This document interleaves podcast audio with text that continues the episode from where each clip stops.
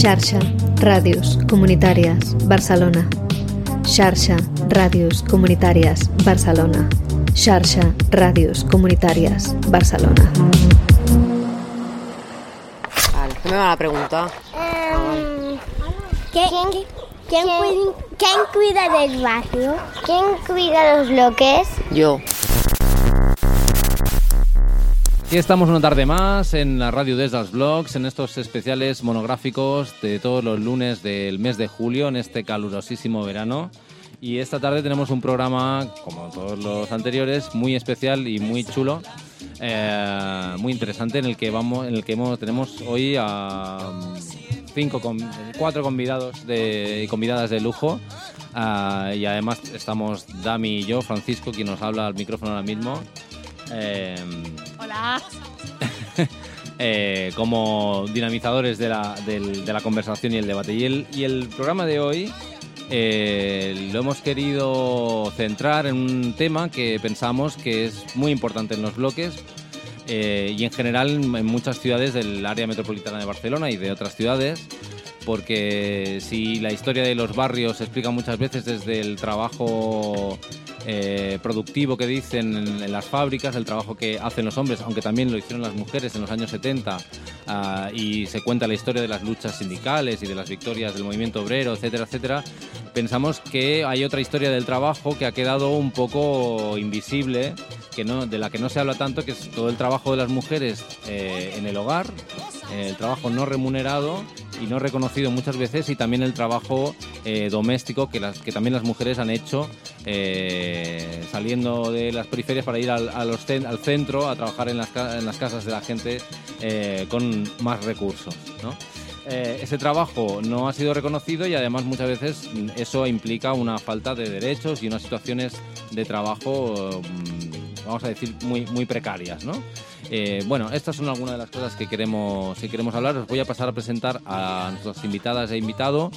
eh, y un poco eh, la primera cosa es un poco que, que ellas se, se presenten y que, y que quizás para entrar ya en materia pues un poco nos expliquen cuál es su relación bi- biográfica en, su vida sobre eh, en relación con, el trabajo doméstico. Y empiezo por mi derecha, que tengo sentada a Celia García, que es eh, trabajadora doméstica en activo. Ah, ella llegó de Ecuador hace, bueno, nos contará. Ah, y desde hace un año eh, asiste también a este espacio de costura y radio que montamos aquí todos los lunes en el Ana Díaz Rico. Y bueno, pues eso, Celia, un poco cuál es tu, relación con el, trabajo doméstico, eh, pasada y presente un poco. Mm, buenas tardes. En principio, bueno, yo llevo 16 años aquí en España. Y bueno, para empezar, eh, a mí quien me abrió puertas un poco fue, fue una fundación llamada, cuando vivía en Barcelona, porque primero vivía allí, alquilábamos allí. Y mm, alguien me habló de un sitio donde mm, te ayudaban a... te abrían un poco el, el mundo laboral, ¿no? Un poco de cursillos y cosas así. Eh, Este sitio era en Parfeina y bueno, y luego es un poco también buscarte la vida y, y hacerte, hacerte conocer un poco también, ¿no? Porque un sitio te lleva a otro. En mi caso fue ese. Anem Parfeina me abrió un poco las puertas y a partir de ahí pues fueron saliendo cosas nuevas. En mi caso, ¿no? Pues si acaso luego nos explicas un poco más qué es Anem, Anem Perfeina también, porque bueno, hablaremos sobre qué formas de organización tienen actualmente las, las trabajadoras dom- domésticas, que, que no son muchas precisamente, y sobre eso hablaremos más tarde.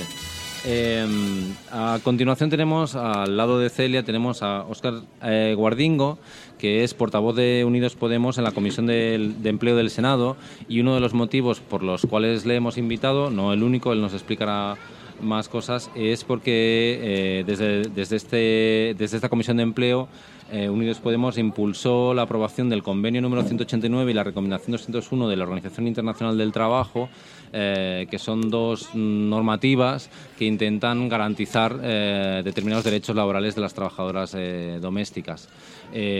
bueno, antes de avanzar más y nos explicas también lo que te parezca, pues explícanos un poco qué, es, qué es esto del convenio 189 y la recomendación 201. Hola, muchas gracias por haberme invitado y también gracias a la Fundisio por el trabajo que, que estáis haciendo aquí en el barrio de la Florida. Perdona, Oscar, que te interrumpa, pero se me olvidó decir que eres vecino de, la Florida, sí. en primer lugar. Yo he sido hijo de la Florida, iba al colegio, empecé el colegio, la EGB, en un colegio que hay aquí al lado, cuando se llamaba Onésimo Redondo, y luego pasó también a llamarse Pau Vila con la democracia y he vivido en la Avenida Poniente pues unos 25 años, desde los 0 a los, a los 25 y bueno, supongo que para otras cosas y para la conversación, pero para lo que me habéis invitado es para comentar este convenio de la Organización Internacional del Trabajo que España no ha ratificado y otros países como Alemania, Bélgica, Argentina, Costa Rica sí sí que lo han hecho y que es un convenio que viene a garantizar a las trabajadoras domésticas, y digo trabajadoras porque en España el 90% del trabajo doméstico lo hacen mujeres, eh, una serie de derechos en salario, en, en, vacaciones, en baja por maternidad, que son unos aspectos muy importantes porque las trabajadoras domésticas hoy tienen un hijo y dejan de, percibir unos ingresos que son imprescindibles, seguro en su hogar y seguro que, las compañeras que hay aquí podrán explicarlo mucho mejor que yo porque lo, lo, tienen en primera persona. Yo lo tuve también en mi casa porque mi madre era trabajadora doméstica, pero bueno, no es, no es lo mismo el testimonio de una, de una persona que lo sufre en sus carnes que, que alguien que lo pueda explicar como yo de, un conocimiento que pueda tener por otra vía.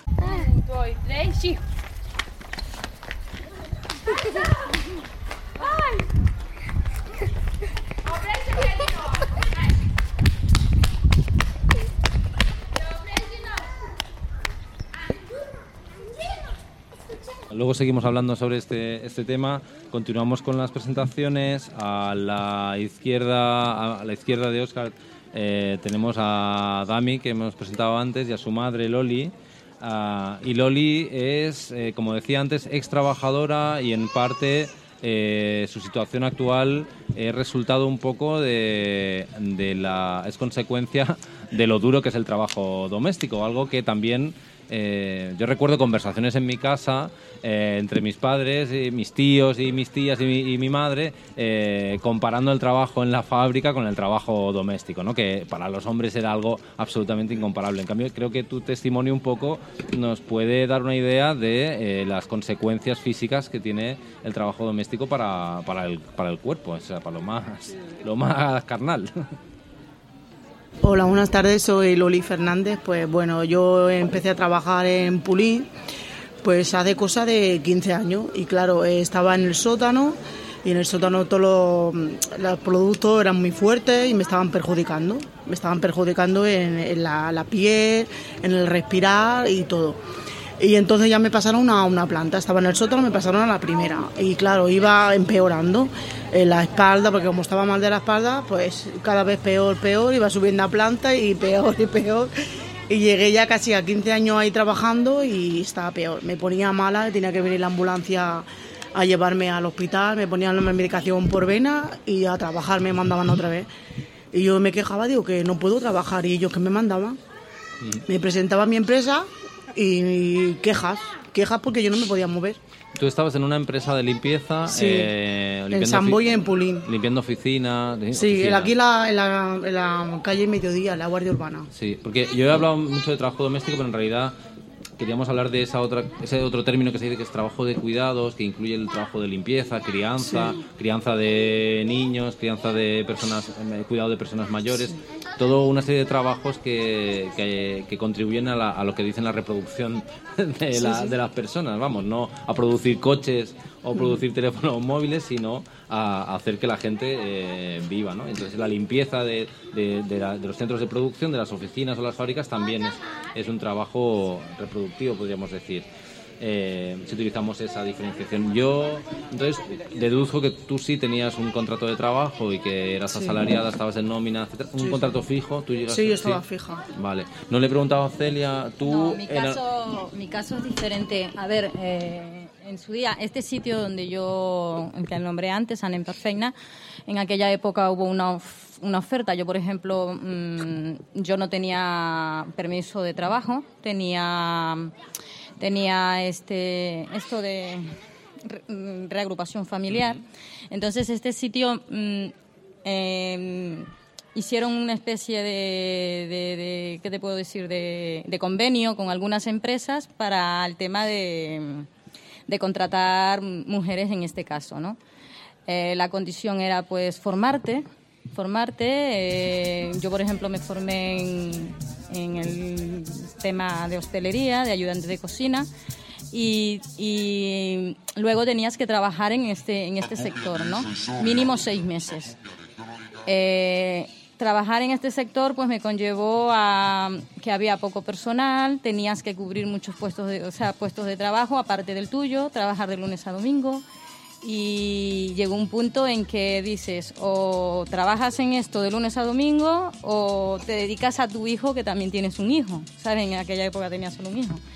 Entonces también me ayudó Ana Parfeina, luego recuerdo que me, me aconsejaron, salió el tema de darme de alta por mi cuenta y así estuve varios años pagándome yo la seguridad social había muchas de mi sector, muchas amigas conocidas que me decían pues que, que vaya tontería, ¿no? Pero claro, era aquello de, de no tener ninguna estabilidad a tener una mínima estabilidad. Estuve así varios años. Un día, tal cual, te llega una carta a buzón que ya esta ley no estaba permitida, ya te tenían que contratar los jefes esa fue una batalla, esa fue una, lucha con los jefes, porque claro, yo no tengo un jefe, yo tengo un jefe a diario, porque voy a un sitio diferente cada día, yo voy, por horas. Y bueno, ahí había quienes lo entendían, habían quienes no, pero Ana Parfeina nuevamente salió a flote e hicieron una especie de, de asesoría, ¿no? Mm, hubo gente que se dejó llevar, o sea que por medio de ellos pues les explicaron muchas preguntas las cuales yo no podía explicar hicieron una especie de mediación y gracias, gracias a ello pues tengo varios contratos en varios sitios de trabajo y así es como estamos, así es como estoy. Ese es mi caso. Pero no tengo derecho al paro, por ejemplo. Eh, ahora viene agosto, pues no, no tengo vacaciones, o sea, tengo vacaciones pero no son retribuidas, o sea que es una estabilidad media, un poco media, pero es una forma de combinar trabajo, familia. Eh, luego seguimos hablando de eso, sobre la conciliación entre el trabajo eh, doméstico, tanto fuera como dentro, o el, trabajo fuera y dentro de casa. Pero antes, pues quería presentaros a Clara Romero, que viene en representación del colectivo Mujeres para Adelante, un colectivo que hace una labor muy interesante con mujeres migradas aquí en, digamos que en, en Cataluña, de ámbito, de ámbito... Nosotras, bueno, nosotras eh, eh, empezamos a trabajar hace unos 10 años y, y aquí en Hospitalet. ¿sí? Ahora también tenemos trabajo en Barcelona y, y, llegan mujeres de, de, toda Cataluña realmente a, esta, a estas alturas, a, la, a, la, a, las, a las oficinas nuestras. ¿no? Eh, bueno, Mujeres Palantes es una asociación donde participamos mujeres de muchos orígenes, catalanas, latinoamericanas, em, de la India, de Italia, bueno, de, muchos lugares. Em, es, una asociación donde nos encontramos para ser solidarias entre nosotras.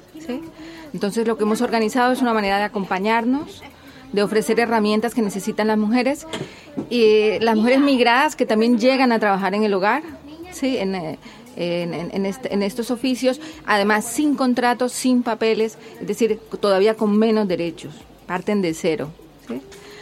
Eh, mujeres para adelante está participando ahora en una plataforma con otras organizaciones de mujeres eh, de Barcelona, eh, una plataforma por los derechos, por la defensa de, los derechos de las mujeres empleadas del hogar. Entonces ahí está Cindy Hogar, que además fue una organización que surgió eh, que acompañamos nosotras desde su nacimiento, la, organización Cindy Hogar, esta otra organización que se llama Libélulas. Eh, bueno, ahora mismo no, no, no retengo, no, no, tengo todos los nombres de las organizaciones, pero son unas cinco o seis organizaciones de mujeres eh, latinoamericanas de diversos países que están allí confluyendo, haciendo presión para que se, para que se cambie un poco, es decir, ese, ese marco legal, ¿sí? que permite que se, que se abuse tanto de las mujeres que trabajan en el ámbito doméstico. Bueno, yo creo que, que ya un poco eh, habéis dado algunas pinceladas de algunas formas de organización eh, de las mujeres eh, que hacen el trabajo doméstico para intentar luchar de alguna manera por mejorar sus condiciones laborales. Yo no sé, Loli, quizás seas la más veterana, Ah, eh, no sé si tú a lo largo de tu trayectoria, claro, tú trabajabas en una empresa, con lo cual cierto contacto con el ámbito sindical, no sé si eh, fue más fácil. Eh. He trabajado también en casa de limpieza. Sí. He estado también. Entonces ahí la situación He estado de barrendera también, o sea que te cuento lo que tú quieras. pues sí, sí, la pregunta sería esa, un poco a lo largo de esa trayectoria, ¿cuáles han sido aquellos sitios donde tú te has podido encontrar con otras trabajadoras? Y trabajadores también eh, para mm, organizaros y, reivindicar mm, pues lo que encontréis necesario cuando si, has encontrado esos espacios, esos lugares o si, si, si, eh, si, te has organizado con otras trabajadoras para reivindicar derechos o mejoras salariales o no, nunca has, nunca has tenido un no había sindicato, por ejemplo. No, que nunca no ha llegado la conclusión de hablarlo, ah. de las quejas y eso, como que no. No, lo hemos comido todo. Eh, no sé si Oscar eh, conoce un poco la situación en ese, en ese aspecto. Sí que hay sectores o hay, ha habido cierto movimiento con esta directiva, pero hay que entender que es un sector que es muy difícil que se organice porque cuando una mujer va a una casa está ya sola, no es como una fábrica donde toman el bocadillo todos juntos, entran y salen a la misma hora y de alguna manera esto favorece que se organicen porque primero para organizarte tienes que conocerte y saber quién hay, incluso en otros sectores, ahora estoy pensando en esta huelga reciente de los repartidores de comida, de delivery, son también sectores muy precarios, pero que quedaban todos en una misma plaza en Barcelona o en Madrid, allí se conocían y, de, ese conocimiento surge la posibilidad de hacer algo, pero, pero estamos hablando de trabajadoras domésticas que son mujeres que pueden coincidir en el metro cuando cogen el metro en la Florida o en Canserra para ir a, Barcelona a trabajar, ese ratito sí que coinciden, pero no es un sector donde sea fácil que, que se organicen, la verdad, bastante, bastante complicado.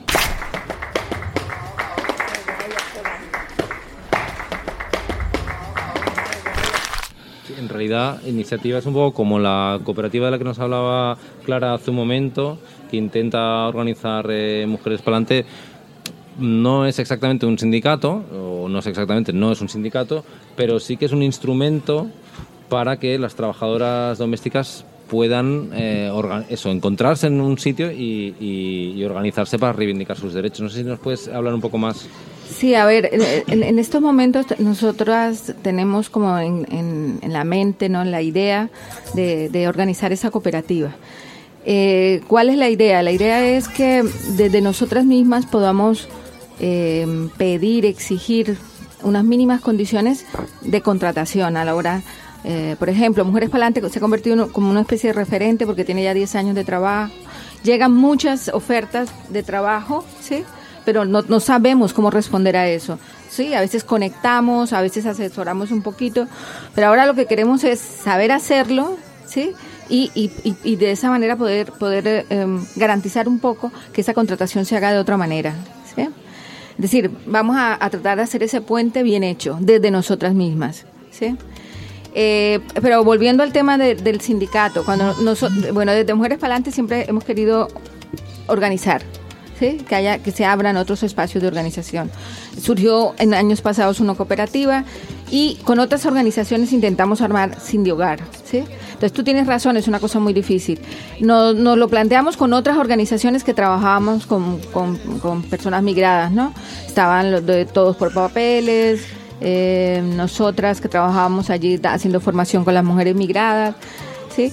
Y entonces tratamos como de, de, hacer fuerza y realmente yo, yo diría que Sin Hogar en este momento es como un grupo de activistas, de mujeres que, que, que, son trabajadoras del hogar, pero que se han convertido en activistas, defensoras de una causa. ¿sí? Ahora, sindicato como tal, no, no, no, es difícil.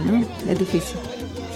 Yo quería preguntarle a Celia, eh, bueno, aparte de, de, esta, de este contacto con eh, Anem Perfeina, eh, que, que, como ella decía es una, fun una fundación, una, sí, es una, una, una, organización. una, organización. no gubernamental, diríamos, eh, si ella en su, en su experiencia cotidiana un poco se tienes espacios de encuentro en el que puedas compartir con otras trabajadoras tu situación, no. tus, eh, tus quejas o tus... No, yo, yo normalmente no, no, no tengo. Mm, que estás sola, como dice, como Oscar. decía Oscar, es que estás sola, o sea, estás en cuatro paredes y llegas allí, en- o sea, empiezas tu labor, la terminas y te marchas. Y si tienes algún conflicto, con- porque conflictos los hay, claro, y yo que tengo un jefe cada día, pues tengo seis conflictos cada semana, ¿sabes? O sea, que conflictos los voy teniendo mm, cuando no es con uno, es con otro, y entonces mm, ya llegas a un punto que petas y como tú sabes, bueno, en mi caso, por ejemplo, yo intento hacer mi trabajo, mi condición es mi trabajo, intento hacer mi trabajo lo mejor posible y en el momento de pelear mis derechos o, mi- mis exigencias es lo que hay, o sea, mi trabajo o, o mi- o lo dejamos, o sea, que es la última alternativa, es la última alternativa. En algún que otro caso normalmente me ha funcionado porque cuando ya me pongo firme, pues vale, mm, yo qué sé, el último caso que te puedo contar, pues he hecho horas en negro, o sea, he hecho horas extras por, por, por, por ciertas circunstancias, pues me las querían pagar tal como, como cotizadas, pues, o sea, tuve tres meses peleando mis horas. Ya llegó un punto de que, vale, mira, eh, o lo hacemos así o lo hacemos así, o, o me voy. No, no me quiero ir, pero me tendré que ir porque no me da la gana de aceptar tu condición. Mm, vale, pues tuve que ponerme así para que lo aceptaran, pero llega, o sea, te cansas, te agotas. Y saber que no hay nadie que pueda, porque llegas a un punto que tampoco sabes si estás haciendo lo correcto, si que te la estás jugando, que te estás jugando tu puesto de trabajo, ¿sabes? Pero es que te da rabia, te da rabia porque estás, es tu derecho y si otra persona te lo reconoce, ¿por qué fulanito de tal se quiere hacer el listo y no me lo quiere reconocer? Entonces son batallas así a diario, ¿sabes? Son batallas, son, tienes tus ciertas batallitas al año, como digo yo, tus ciertas batallitas al año, pero es complicado porque no, es, no tienes que lidiar con una sola persona. En mi caso, pues tengo que lidiar con siete, ocho personas a la semana y, y llega, mm, muchas veces lo digo, es que ya estoy quemada. Eh, me gustaría tener un solo sitio de trabajo, aunque gane menos, pero me gustaría tener un solo sitio de trabajo, ¿sabes? Porque llegas a un punto que te quemas. Yo quería aprovechar eh, un un poco para, para nuestros oyentes y oyentas, ah, un poco que nos explicaseis cuáles son las condiciones reales de trabajo, o sea, cuántas horas semanales trabajáis, a qué precio la hora, un poco que nos, que nos explicaseis. Tú nos decías que en unos jefes sí tienes eh, seguridad social, Sí. otros no. Bueno, un poco que nos dieseis el detalle de eso y tú, Es Loli, que, después. es que es eso, es que vas jugando un poco con las condiciones del sitio donde vas a trabajar. Ya tú eso ya lo vas viendo un poco, con este puedes intentarlo, con este no puedes, o este te lo, se lo puede permitir, o este no. O si es una persona mayor es que ya no pierdes ni el tiempo en hacerlo o decirlo, porque no- es que es normal que una persona mayor se asuste o se preocupe, porque es que pasan a ser empresarios, como dicen ellos, ¿sabes? Pero entonces vas jugando un poco así. Yo, por ejemplo, en los sitios en los que no estoy cotizado, pues cobro a 12 euros la hora. Y en los sitios que estoy dada de alta, pues me sale a 7 euros la hora. Eso me han dicho. Pagando bien a Eso me ella, han dicho. entonces. Pero también es lo que exiges. Es Ya, hasta donde tú sí. exiges.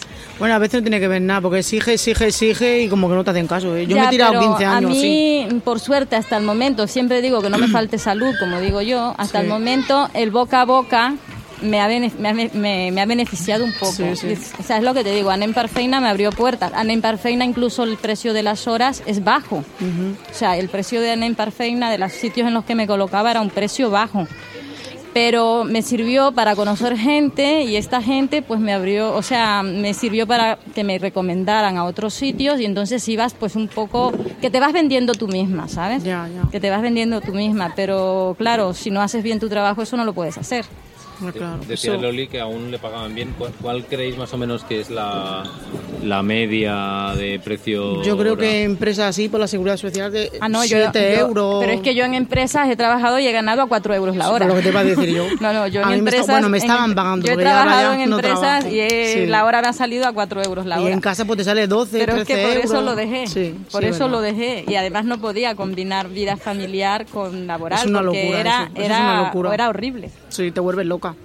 Entre la casa, los críos, vas a trabajar, eh, te vuelves loca, de verdad. Acaba una con, con y además, la, además la cierta estabilidad que dices tener en una empresa tampoco la llegas a tener porque me pasó, a mí por ejemplo me pasó lo que, lo que te pasó a ti, que, que te obligaban a ir estando mala. Yo recuerdo que se ve, tuve una infección en un diente con la cara hinchada y, tuve que ir a trabajar. Sí, sí, te lo dice el tribunal de Y se supone que, en una empresa tienes tus derechos, pero tampoco es así. Que va, que va, que va.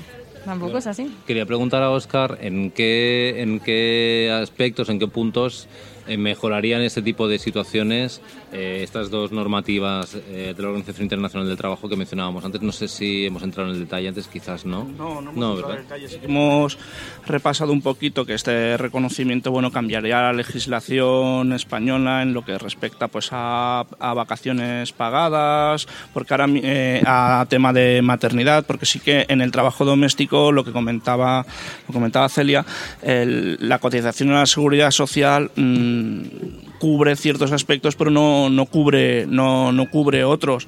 incluso si pensamos en una trabajadora doméstica, y no solo en trabajadoras domésticas, sino nos podríamos referir a otras trabajadoras en empresas, por ejemplo en los hoteles, eh, cuántas mujeres llegan a los 67 años que serán dentro de poco, 65 años y 5 meses, eh, pudiendo trabajar agachándose para limpiar una bañera.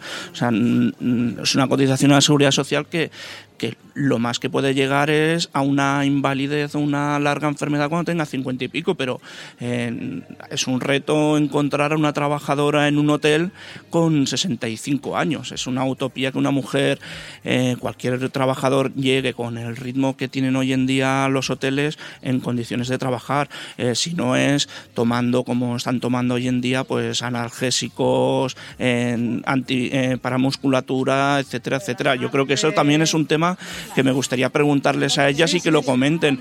En qué condiciones trabajan y con qué y con qué medicamentos porque porque para aguantar los ritmos de trabajo no de una casa sino de un hotel o de otra limpieza pues eh, tenemos que drogar a, esas mujeres para que aguanten el ritmo. Y parece una tontería pero cuando lo bajas eh, es algo común y muy común entre, entre las trabajadoras domésticas, porque las articulaciones, las artrosis, los dedos, eh, súbete aquí para limpiar, agáchate para limpiar ese plato de ducha o esa bañera. Eh, entonces imaginemos a una mujer de 64 años haciendo 15, 18 habitaciones en, en un hotel. nos olvidamos muchas veces de que el cuerpo humano se va resintiendo con la edad y que los trabajos duros no los puede hacer una persona de 64, 65 66 años. Tanto Celia como Lolía sentían eh, que es lo que hablábamos antes, o sea, que mientras tengas salud puedes, yo por lo menos en mi caso, yo digo, yo puedo exigir mientras tenga fuerza y salud, pero muchas veces me he planteado, cuando no pueda hacer esto, ¿qué haré? ¿Sabes? ¿Qué haré? Porque a mí, a mí me ha pasado eso. yo me he tirado 15 años así por desgracia. Estuve trabajando de barrendera, que tengo todo aquí, que no puedo coger nada, se me cae de las manos. Estuve cinco años en una casa limpiando a rodillas con la edad que tengo, que soy joven, 47 años, de rodillas limpiando y tengo las rodillas hechas polvo. ¿Tú recibes algún tipo de subsidio? Por desgracia, a cabo de los 15 años, pues tuve que coger un abogado porque ya estaba loca, digo, no, no aguanto más. Cada día casi me llevaba a la ambulancia, era a cacharme a coger las papeleras y ¡claro! me quedaba clavada. Con perdón me hacía pipito encima del dolor que me daba tan fuerte. Me llevaba a la ambulancia, me llevaban aquí, me ponían la medicación y al siguiente día a trabajar. Digo, pero oiga, es que estoy mala, que yo no me puedo... Usted está muy bien, está perfecta. ¿Cómo que estoy perfecta? Que yo me encuentro mal. Y me sentaba ahí en mi, en mi puesto de trabajo, me sentaba. No hago nada, pero estoy en mi puesto de trabajo. Pues me sancionaron con una sanción de 8 o 15 días. Por, por llegar ese día ahí y no poder, no poder de hacerlo. Y me quedé sentada y me sancionaron. Pero es que a mí eso me lo dijeron con, con, la, bar- con la barriga de mi hija embarazada. O sea, Son- son- mm, con siete meses de embarazo estaba trabajando y no me daban la baja de maternidad. Y yo tenía amigas que trabajaban en una oficina, o sea, amigas de aquí, de catalanas, que trabajaban en un despacho y por estar sentadas todo el día, pues le daban la baja y me quedé, yo, y claro, y recuerdo que la doctora me dice, señora, yo también limpio en mi casa. O sea, ese fue el comentario que me hizo esta doctora. Y, y me quedé claro, le digo, señora, pero es que mm, yo me dedico a esto, ¿sabes? Y no me dieron la baja de, de maternidad. Y luego, mm, con la baja de maternidad, o sea, lo que cobraba era 300 euros. Y me estaba pagando yo la seguridad social en aquella época. Porque claro, esto no es, o sea, lo nuestro no es ser autónoma, lo nuestro lo llaman servicio especial. ¿Sabes? Sí, Clara, perdona, que como te tengo así de rasquit, no, veo tus señales.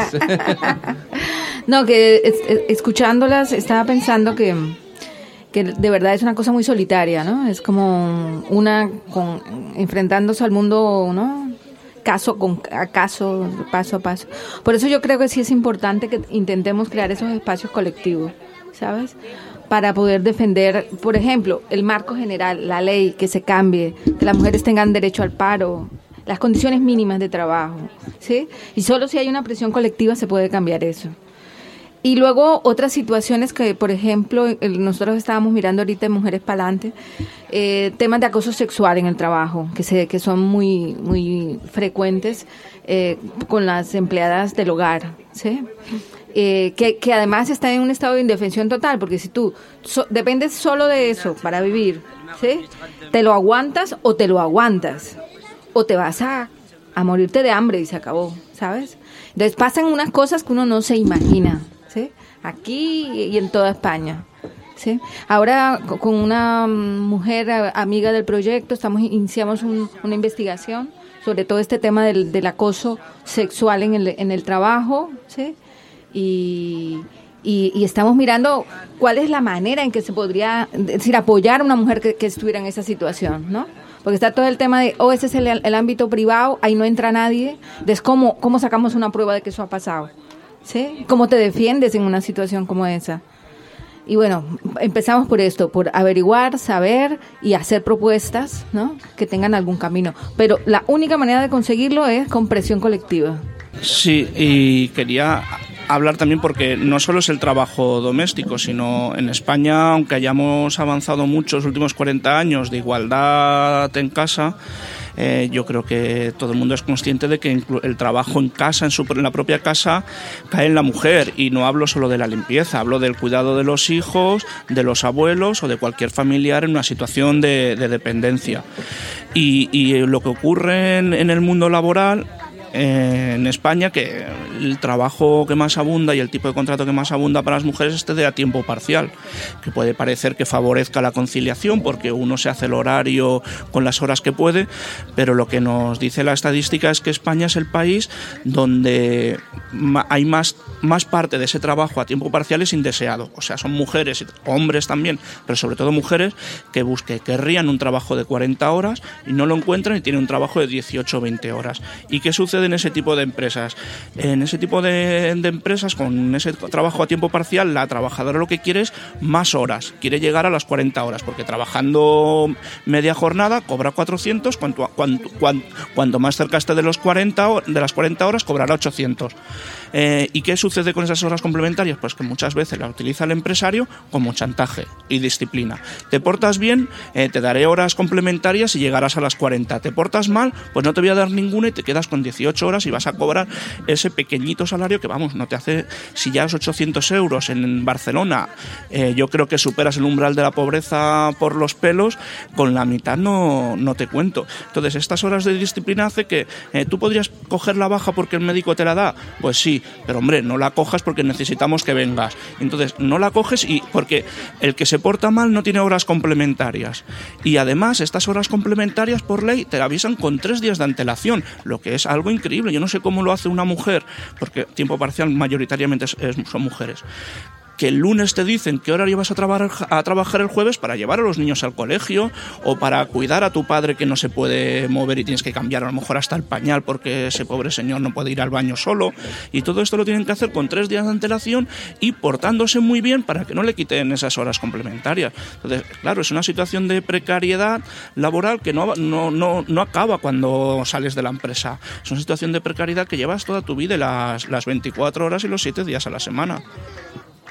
Pues tanto Loli como Celia sentían muchas de las cosas que ahora estaba explicando Oscar. Yo, si os parece, hacemos una pequeña pausa y continuamos después eh, charlando un ratito más. Eh, de momento la conversación está siendo interesantísima y ya os agradezco de antemano vuestra, vuestra presencia esta tarde aquí en los bloques de la Florida. ¿Cómo se llama? Isabel, Isabel, Isabel Jiménez. ¿De dónde viene usted? ¿Es de, aquí de Hospitalet? Soy de aquí de Hospitalet, sí, de la avenida Miraflores. Ah, ¿eso es de la Florida o no? No, sí, de la Florida. De la Florida. Hace 50 años que estoy aquí. ¿Ah, sí? ¿50 años? 50 ¿Cuántos años. años. tiene usted? Uy, hija, tengo muchos, 76. Bueno. bueno, bueno, entonces llegó aquí jovencita. Sí, con 24 años, sí. Sí, sí. ¿Casada ya o no? Sí. No, sí, casada. Casada. Ya traía un nene de dos añitos, sí. ¿De dónde venía usted? De Barcelona. Ah, vale, vale, vale. vale. Sí. Y desde entonces aquí siempre. Me gustó mucho la Florida porque estaban tocando flamenco Ah, y como vale. yo soy de Córdoba, pues empecé a, a ver esto que había aquí, un- música flamenca y eso, entonces ya procuré trabajar mucho y coger el piso, sí. Y lo cogimos aquí. ¿Y usted no tendría algunas imágenes de cuando usted llegó, de cuando llegó aquí a la Florida? ¿Tendría algunas fotos? Pues seguro. Porque estamos Pero no me aquí acuerdo. recogiendo Ah. de los principios. Ah, de la pues a lo mejor sí. Si algún día quiere, nosotros las escaneamos y se las devolvemos y así hacemos un archivo Ah, con vale. imágenes de la Florida. Sí, las buscaré porque Claro. Ahora estoy con este hombre que, Sí, el que venía que tiene que Alzheimer. una- que estaba en que está preocupada por algo Ah, vale. del mercado del Colán, ¿no? Sí, Sí, sí, bueno, yo apa- como vine aquí en el año 24, mis padres regentaban en Coeblar una parada. Y cuando vine aquí, mis padres ya se hicieron mayores y me, y me puse yo a vender. Y luego se ha metido mi hija. Y mi hija ya, pues fíjate, llevamos más de tres décadas o cuatro, no lo sé, un montón. Y bueno, y ahora resulta que Coiblan lo van a, lo van a, van a hacer un hotel en el mismo en el mismo donde está el mercado. Es lo que me han dicho, ¿eh? Y tengo miedo porque mi hija tiene 50 años y yo creo que encuentra ya un trabajo de toda la vida ahí puesta, que está vendiendo hace muchos años y como mi hija, todas las paradas. Pero ¿y qué van a hacer en el van, a, lo van a tirar sitio? y van a hacer un hotel. ¿Pero van a poner un mercado en otro sitio o no? No han dicho nada, no, van a ir recogiendo, según le han dicho a mi hija, los de por allí, que van recogiendo la- la- el ayuntamiento las paradas y claro, ya son de ellos y ya está. Y entonces pues pondrán un hotel, porque como está el campo de fútbol cerca, pues les va a ir perfecto. Pues lo que haremos nosotros es investigar porque tenemos un proyecto que se llama LOX y que hemos ido investigando diferentes espacios y en Colblanc hemos estado allí también. Entonces investigaremos y nos enteraremos a ver qué, a ver qué nos explican. A ver si es una cosa que ha sido un comentario así, pero no, yo creo que no, porque mi hija vino muy asustada, vino llorando. Dice, mamá, ¿y ahora qué hago con 50 años? Digo, que sé, hija mía, Claro, de- de- de toda la vida allí trabajando. Y claro. pues esta la alcaldesa nos dio un premio por los años que llevábamos en el mercado. Madre mía, pues yo... Hombre, habrá que, habrá que reubicarlo en otro sitio, ¿no? O no, no lo van a cerrar así.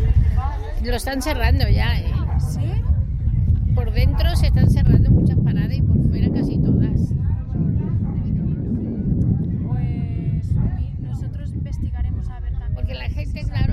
nosotros puesto y tienen que cerrar las paradas, entonces se las queda el ayuntamiento. Sí, porque no pueden pagar. No hay tanta gente ahora que va al mercado. No, al no ver mercado por dentro, porque ahora se va por el Mercadona, o sea, nos vamos todos, vaya. Y claro, pues el mercado de dentro no funciona. Y la gente, pues claro, tampoco viene. Es una pena porque el mercado este de aquí de la Florida también. Ese funcionaba muy bien, ¿eh? Pues ahora Nada. una, es una tristeza. Eso da una pena el de verlo. Abajo a tope y arriba. Y arriba nada. vacío. Nada. Las criaturas han gastado un dineral ahí para nada. Las paradas todas Eso nuevas que mismo. les debe costar un dinero. Un dineral, cariño, un dineral, eso mismo. Un Sí, dineral. qué La, pena. la mayoría hipotecándose. Qué pena porque los mercados son también sitios ahí donde la gente se encuentra. y Claro, conoces. toda la vida. Toda la vida ha sido el mercado, ¿no? Aparte de la comida buena. Exacto, y la comida natural. Es verdad, la fruta, todo es diferente, ¿verdad? Sí.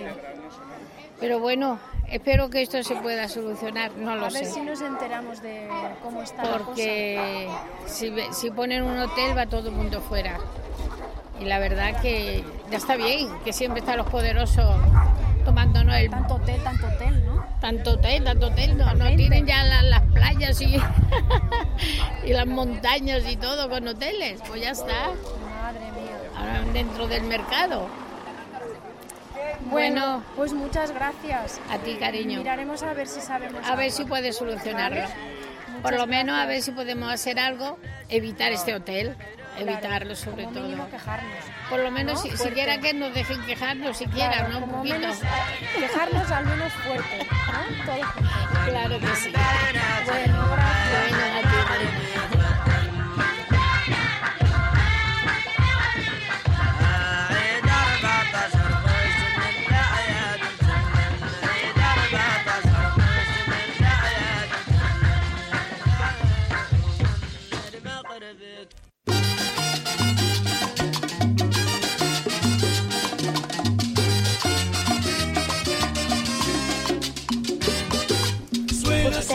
¿Usted cuida el, bro el bloque? Los No bloques. somos de aquí. Ah, bueno. ¿Viven por aquí cerca? No, aquí el que vive es mi suegra. ¿Pero vienen mucho por aquí, por el barrio ustedes? Ahora sí. ¿Y ustedes creen que los bloques están bien cuidados? No. ¿Por qué? Se debe de cuidar mejor, poco a poco. Tenemos que ser más cívicos y tenemos que ser mejor personas. La gente del mismo barrio, ¿no? Sí, Claro. Por supuesto. Pero bueno, Esto no poco- estaba así hace muchos años, ¿eh? He vivido yo muchos años aquí. Ha vivido muchos años aquí usted. Y ha, ha habido un cambio. Bastante importante. ¿En qué sentido? Está muy dejado, o sea, la gente no tiene cuidado con las cosas. En- Entras en los bloques y lo ves. Los jardines también están más cuidados. Sí, también. Era la gente, gente de aquí de siempre y entonces lo que hacían pues era como suyo y como desde, desde que prácticamente se casaron y demás pues vivían su, su barrio, vivían su gente, ¿no? poco a poco al ir entrando más de fuera pues evidentemente no es el mismo cariño de, de la gente de aquí pero bueno yo creo que poco a poco se irán concienciando y, y la gente que está aquí pues irá haciendo de que cada vez sea mejor ¿no? Claro. porque es bienestar para todos no es bien para, no es bien para, Pero para, para los viejos sino para, para todos en general Pero- y esto pues se conseguirá poco a poco Pero. ¿Y conoce a alguien que cuide también los bloques?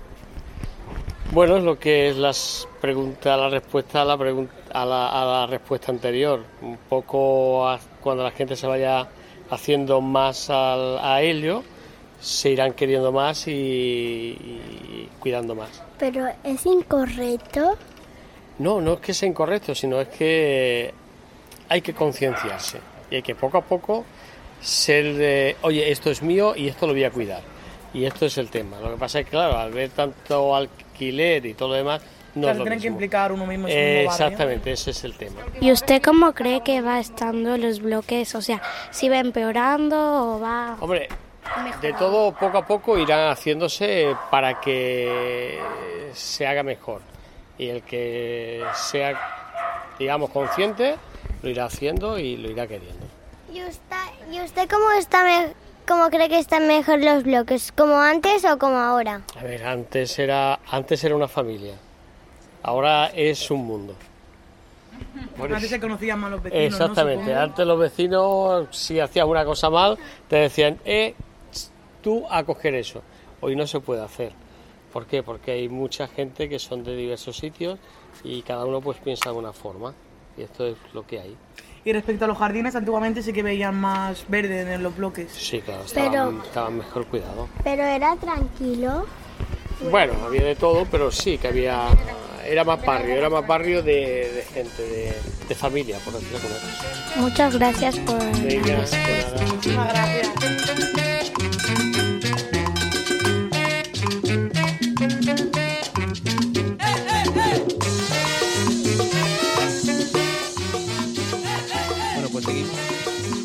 Seguimos en la radio de los blogs, aquí en el Centro Municipal Anadia del Rico, una tarde más de los lunes de julio, hablando con Celia, con Oscar, con Loli, con Clara, eh, sobre el trabajo doméstico, mayormente trabajo feminizado, trabajo realizado por mujeres. Y han salido muchos temas muy interesantes. Ahora fuera de micro estábamos comentando un montón de cosas.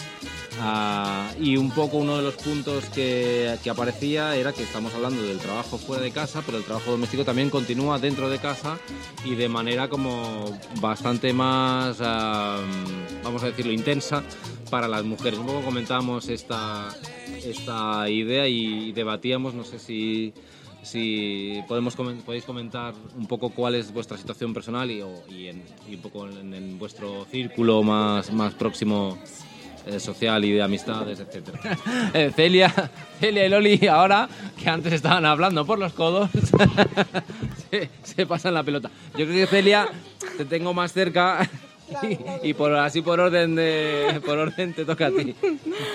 Bueno, refrescame un poco el tema porque la verdad que como está hablando... bueno, en general también un poco cómo concilias la vida de trabajo fuera de casa con el trabajo dentro de casa y cómo eso lo repartes o no lo repartes o lo llevas con, tu, con, tu, pareja? Bueno, lo intentas llevar, lo intentas llevar tanto con tu pareja como con, con el resto del, de la familia, ¿no? Con tus hijos, aunque te cuesta, te cuesta un poco. Lo dedicamos a los fines de semana. Porque es que si no, no, no puedes, porque por la tarde noche llegas a preparar la cena y a preparar cosas para el siguiente día, pero lo que son lavadoras y el resto de casa, o sea, así como vas y le dedicas un día a, los sitios donde trabajas, pues tienes que dedicar el fin de semana para tu casa. Eh, es tu casa y pues llega un punto que a veces pues tu pareja también se cansa o viene cansado pues y no quiere, pues no quiere, entonces pero es que pero es que hay que hacerlo. Entonces pues ahí puede haber el, el choque, ¿no?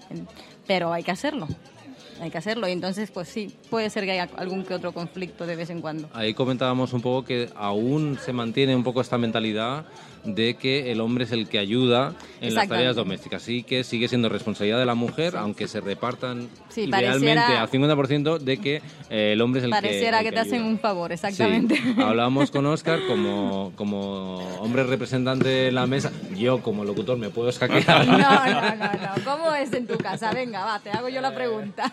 Quizás mejor que, que Mariló que está aquí conteste y veréis. Hombre, yo tengo una situación peculiar de, pasar muchos días de la semana fuera de casa, en, Madrid, y el tiempo que estoy aquí. Y yo creo que es indudable que en España se ha avanzado en compartir las tareas los últimos años, pero también es incontestable que yo creo que el peso continúa cayendo más sobre las mujeres que los hombres y es un tema cultural del que yo no voy a hacerme ahora ningún, ningún héroe. Sí que compartimos las tareas, pero yo creo que, y culpa mía, el peso cae más en, mi pareja, en ella, que, en mí. Un poco, para no... Loli... Loli pasaba la pelota. Pero te voy a preguntar algo más... ¿Tú qué, cómo crees que eh, se podría llegar a conseguir que los hombres en el ámbito doméstico entendiesen que el cuidado de la casa, eh, de los hijos, eh, las tareas de cuidado también de las personas mayores, que en realidad son responsabilidades eh, compartidas que, bueno, si estás de acuerdo con esa idea, que... ¿Tú qué harías? ¿Cómo harías para que...? A ver, mira, yo cuando estaba, cuando estaba trabajando, que eran los críos, digamos, el Adami y el, el, otro grande que tengo, que eran pequeños, él sí que me ayudaba un montón. Eh, yo me iba a trabajar, yo le daba de cenar, lo agostaba, o sea, me recogía toda la casa, pero claro, ya son grandes ya. Ahora ya como la verdad se ha dicha no me ayuda, pero de ayudar me ayuda bastante. El que ayude a los hombres, yo creo que hoy en día ayudan bastante, hoy en día. Ayudan bastante. Hay uno que otro. No ayudan. No. La es que verdad no que tienen no. que ayudar. es que Ya te pueden ver con la lengua, es que con la lengua arrastrando que Pero que, nada. que nosotras mismas somos las culpables en el momento de decir que nos ayudan. es sí. responsabilidad de ellos también. Pero ¿sabes por qué ya? Porque ya no, una manera que nos hemos acostumbrado ya nosotras a hacerlo todo. Eh, si estamos haciendo la comida, para poner una lavadora, que tengo que tender la ropa, la tiendo. Y estamos haciendo 40 cosas A al la mi- vez. a la vez. Exactamente. Y somos nosotras, en verdad tenemos, tenemos culpa también nosotras, porque nos lo quitamos todo del medio nosotras. Eh, Clara. Sí. No, sí, eh, que estábamos comentando justo eso de... El problema es el, el, chip, ¿no? Que tiene un hombre o que tiene una mujer, ¿no? Si una mujer de- pasa por su cabeza toda la responsabilidad, ¿no? Cómo va a ir la casa, qué va a pasar con los hijos, además de su trabajo y de todo lo demás. Un señor dice, bueno, mm, te ayudo en esto y en lo otro, pero que lo pase por su cabecita, como diciendo, voy a repasar hoy todo lo que tengo que hacer para que funcione esta casa, mis hijos estén bien y funcione todo, ah, pues no lo hacen, ¿no? Entonces yo creo que, que, ese es un proceso largo, ¿sí? Vamos, vamos consiguiendo que por lo menos reconozcan que la cosa es desigual, ¿sí? Eh, algunos van cediendo, algunos van colaborando, entre comillas, más, ¿no? Pero cambiar ese chip yo creo que nos, nos va a costar otro poquito, otro poquito de tiempo y de esfuerzo. Sí. Hay que inventar, sí. Está claro, está claro que es una cuestión cultural que se ha ido construyendo durante siglos, con lo cual desmontarla va a ser una tarea también bastante, bastante larga.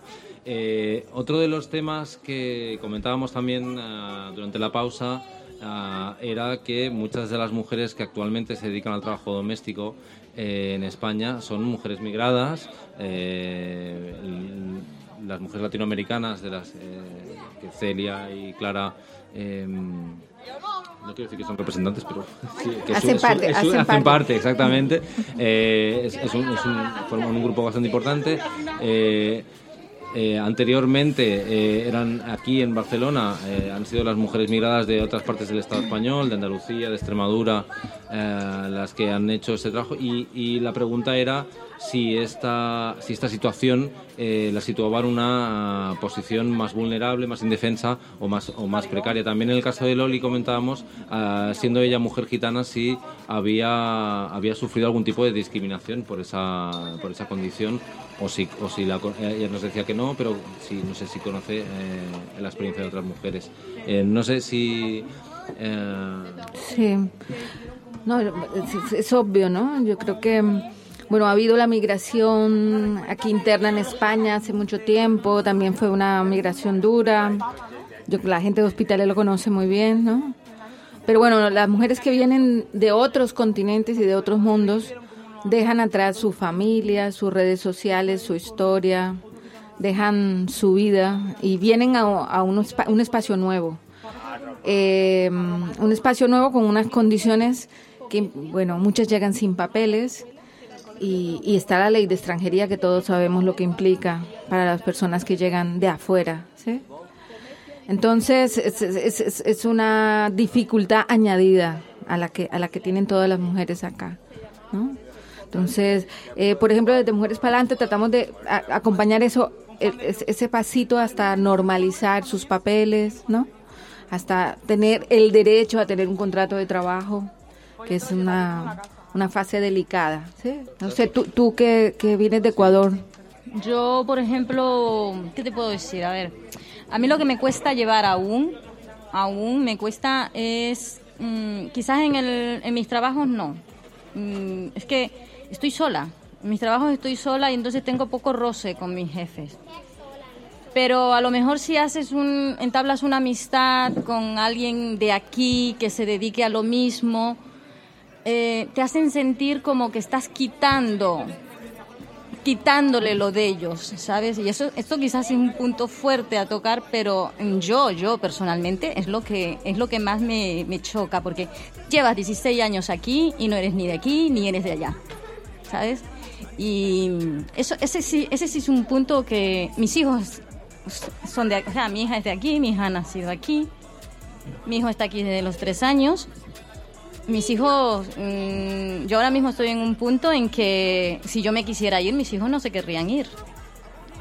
Entonces, estás aquí mm, porque tienes que estar, porque tienes trabajo, porque tienes que trabajar, porque allí no tienes trabajo, porque tus hijos están haciendo tu vida aquí, su vida aquí.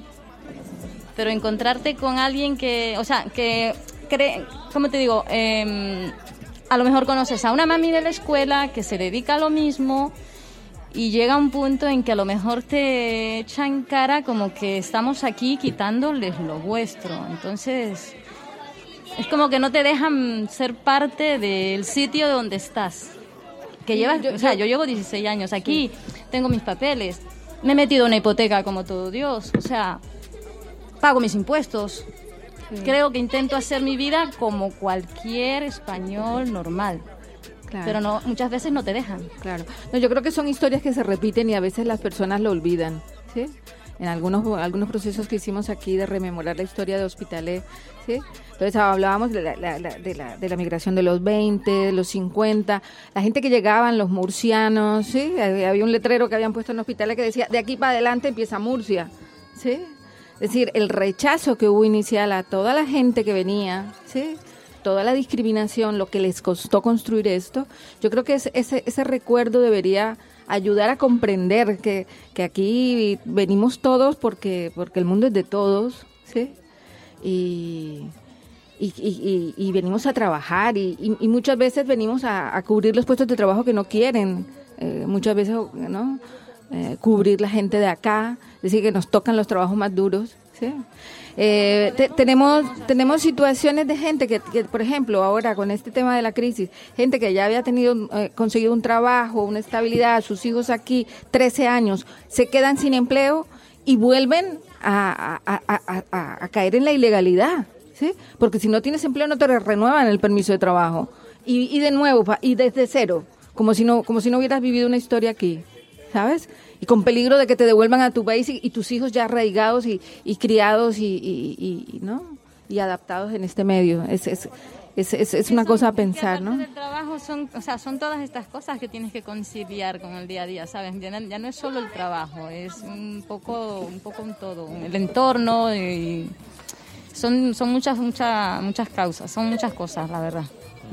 Sí, comentar que en la exposición ahora no lo podéis ver porque esto es radio y, lo malo de la radio es que no se ven no se ven las cosas, pero hay una exposición de, revistas antiguas de la, de la Florida y me llama la atención una que yo creo que era del año 74, que sale un señor recogiendo basura, dice, decían que los inmigrantes veníamos a quitarles el trabajo, pero no, vienen a quitar muchas veces la, basura de, de, nuestras casas. Bueno, precisamente algunos de los temas que estamos hablando eh, ponen en relación este ámbito del del, trabajo con, con, las condiciones materiales de existencia de la gente, o sea, con lo que paga de piso, lo que paga por la luz y por el agua, lo que ingresan las parejas de cada una, eh, todo eso no se puede desligar de, de, la cuestión del trabajo que estamos, que estamos hablando. ¿no? Estamos, eh, antes de empezar el programa nos comentaba pues, lo que pagaba una persona que estaba pagando 450 euros por el alquiler de un piso en los bloques de la Florida, otro 500.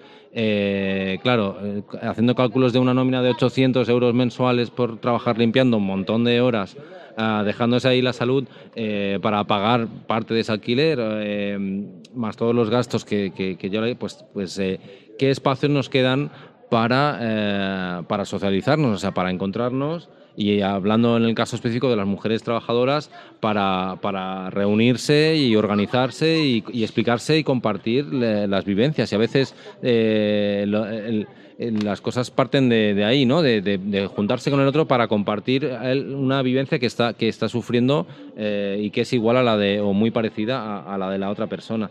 Entonces, bueno, no sé, un poco...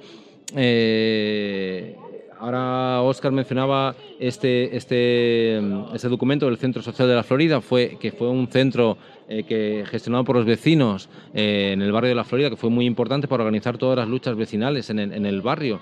Ah, bueno, que, un poco la pregunta sería qué espacios encontráis vosotras en, el barrio de la Florida eh, de encuentro, de reuniros, de, de un poco salir fuera de eso, del, del trabajo fuera como dentro de casa. Yo es que no tengo tiempo, la verdad. Yo no tengo tiempo. Mira, yo qué sé, yo descubrí el, aquí el centro cívico porque alguien me habló de que había una actividad de guitarra para mi hija, y, pero ignoraba todo lo que hacían aquí. Y lo conocí por, por- porque viene con el tema de la guitarra, por la chiquilla, pero luego Raúl me explicó lo que hacían y me llamó la atención el tema de la costura y eso, pero me gustaría poder dedicar más horas, más tiempo para mí, para hacer cosas personales para mí, pero es que realmente yo no me lo puedo permitir. O sea, trabajo, escuela, casa, ya con eso ya tengo y me falta ir al súper, o sea que que no no no no no me llega más el día. Me quedo blanco. Tú, Loli, aquí en el barrio un poco, eh, hay espacios así en la calle, la gente se junta, comenta cómo le va la vida, qué problemas tiene. La verdad que tampoco soy yo, tampoco. La verdad que no, que voy a la compra, me subo para casa, luego para la tarde salgo con él a andar un ratito y tampoco tengo aquello, ¿me entiendes? Tampoco, pero el barrio, pues normal el barrio. Mucho lío, en la, en la portería se pone mucha gente ahí que no te dejan pasar, se ponen a jugar las cartas y los críos, o sea, ¿para qué contarte? Está fatal, de verdad que está fatal todo esto. Fatal está todo. Eh, no sé si, si... Bueno, Clara un poco, eh, desde Mujer- Mujeres Palantes es un poco un ejemplo de, de- un, de un, un espacio, un- un- una organización que intenta pues cubrir ese, esa, esa necesidad, casi diría yo, ¿no? Sí, bueno, lo estamos intentando ya hace unos años, eh, pero, pero me parece mm, muy, eh, digamos, útil conocer es- este tipo de experiencias que, por ejemplo, están haciendo ustedes aquí, ¿no? Esto de sacar la costura a la calle, de mezclarla con la radio, me parece una maravilla de iniciativa. Y bueno, y Mujeres Palantes es eso, un, un intento ¿no? de, conciliar muchos mundos, además es un espacio muy plural, las mujeres piensan diferente, tienen criterios diferentes. En lo, en lo que estamos unidas es en las ganas de ayudarnos y de acompañarnos. Ese es el puntico. En lo demás, diferencias y respetadas. ¿no? Y, y bueno, y nos gustaría alimentarnos de todo, de todo lo que hay aquí en, en Hospitalet y, y conectarnos más, ¿no? No sé si, Oscar, eh, querías añadir algo. Mm, No, yo creo que lo han explicado ellas, ¿no? Se habla de que un país mediterráneo que hace vida en la calle, pero a mí me da la sensación de que desgraciadamente cada vez tenemos menos tiempo para esa vida en la calle y tenemos que dedicar nuestro tiempo a, a menos calle y más trabajo, más cuidados y que nos queda muy poquito tiempo para socializar. Y experiencias como esta yo creo que, que son un oasis donde, donde está muy bien encontrarse. Pues la verdad es que se lo puedo agradecer eh, en nombre de mis compañeras también eh, vuestras palabras y, nada, y, despedir a nuestros radio oyentes que podrán escuchar este programa en la página web www.lafundisio.net barra vlogs cuando lo editemos y lo, y lo colguemos. Así que nada, pues eh, lo dicho, muchas gracias y yo daría un aplauso. ¿Quién cuida del barrio? ¿Quién cuida los bloques? Yo. ¿Y tú qué parte cuidas? Yo todo. ¿Cómo cuida los bloques? ¿Cómo cuida los bloques? Pues vigilándolos, ¿no? Y recogiendo las cosas del suelo que tiran los niños, ¿no? ¿Cómo se llama? ¿Ya? ¿Te lo puedo ver? Bueno, muchas gracias. Que son del fly. De aquí abajo de la nariz. Estamos haciendo un estudio de los bloques. Ya ves, donde los trae a hacer un estudio. Xarxa, Ràdios Comunitàries, Barcelona. Xarxa, Ràdios Comunitàries, Barcelona. Xarxa, Ràdios Comunitàries, Barcelona.